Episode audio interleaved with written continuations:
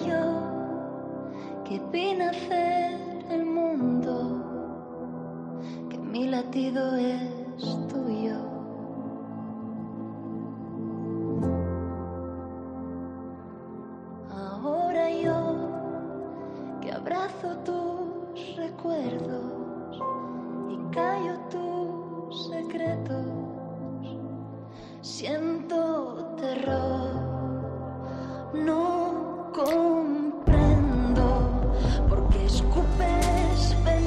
Algo está pasando en el fondo del mar, algo que inquieta a los expertos.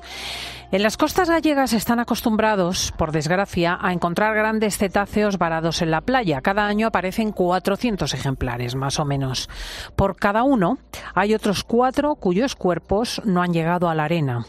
Llamaba la atención de la prensa esta semana el hallazgo de uno de estos ejemplares, un cifio, en la cala de Asamorosas, en A Coruña. Un ejemplar de 6 metros de largo y 2.000 kilos de peso, una hembra adulta. No se suelen avistar muchos de estos cetáceos de este tipo, concretamente en playas y costas. Aparece uno cada dos años aproximadamente. El problema es que en lo que llevamos de 2023 han aparecido cinco de estos mamíferos. Saludo hasta ahora a Alfredo López, biólogo del CEMMA, coordinador para el estudio de mamíferos marinos en Galicia. Muy buenos días. Hola, buenos días. A lo mejor puede empezar contándonos qué es un cifio, porque yo desde luego lo desconozco. Creo que es un animal fascinante. Sí, efectivamente. Es un odontoceto, es decir, un cetáceo con dientes, eh, que mide aproximadamente entre 4 y 6 metros de longitud y que eh, vive en aguas muy profundas, es un gran submarinista, un gran buceador, eh, vive en aguas de más de mil metros de profundidad y lejos de la costa, ¿no? Entonces, por eso también es el motivo de que los conocemos tan poco. ¿Sabemos de qué murió esta hembra que ha aparecido varada? Efectivamente, eh, el equipo veterinario de CEMA pues eh, dirigió la necropsia, eh, la recogida de datos y muestras biológicas y también eh, el esclarecimiento de la causa de la muerte.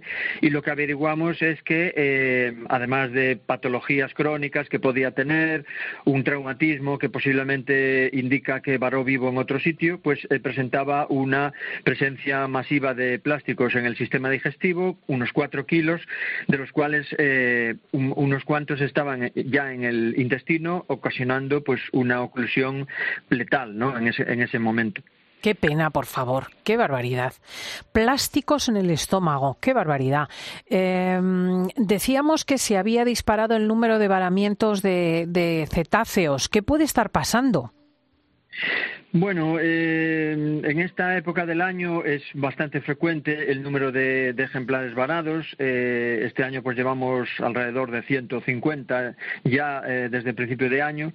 Eh, no es el año con mayor número de cetáceos varados en esta época, pero es uno de los que más, ¿no? Eh, la mayor parte de los ejemplares son delfines y la mayor parte de las muertes las identificamos con muertes en redes, ¿no? Pero en el caso de los cicios, pues nos llama poderosamente la atención porque, como decías, aparece uno cada dos años aproximadamente y este año pues llevamos cinco, ¿no? Es algo pues que nos sorprende muchísimo, ¿no?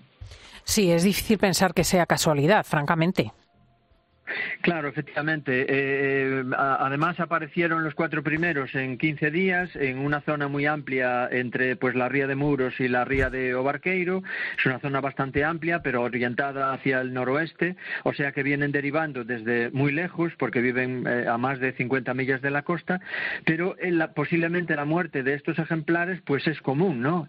Y esto no es eh, posiblemente no sea natural, porque la, la causa de la muerte en estos casos o bien es a causa de, por ejemplo, un terremoto, que sería una causa natural, pero lo más eh, habitual en otras partes del mundo es que sea pues a través de, eh, como consecuencia de actividades humanas, bien sean maniobras militares o bien sean eh, prospecciones eh, submarinas. ¿Y en aquella zona se dan ese tipo de actividades, maniobras militares o prospecciones submarinas? Pues eso lo desconocemos absolutamente, porque normalmente esas actividades son secretas, ¿no? O, discretas al menos. Y por tanto lo desconocemos. Sabemos que en este momento eh, el debate eólico marino está encima de la mesa y también podemos desconfiar que estén realizando prospecciones de los fondos marinos donde se van a colocar esos polígonos de aerogeneradores. Pero nadie nos lo dice. Por tanto, que mm, los únicos que nos lo indican son los cetáceos.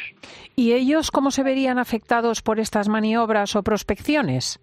Me refiero a los pues, cifios.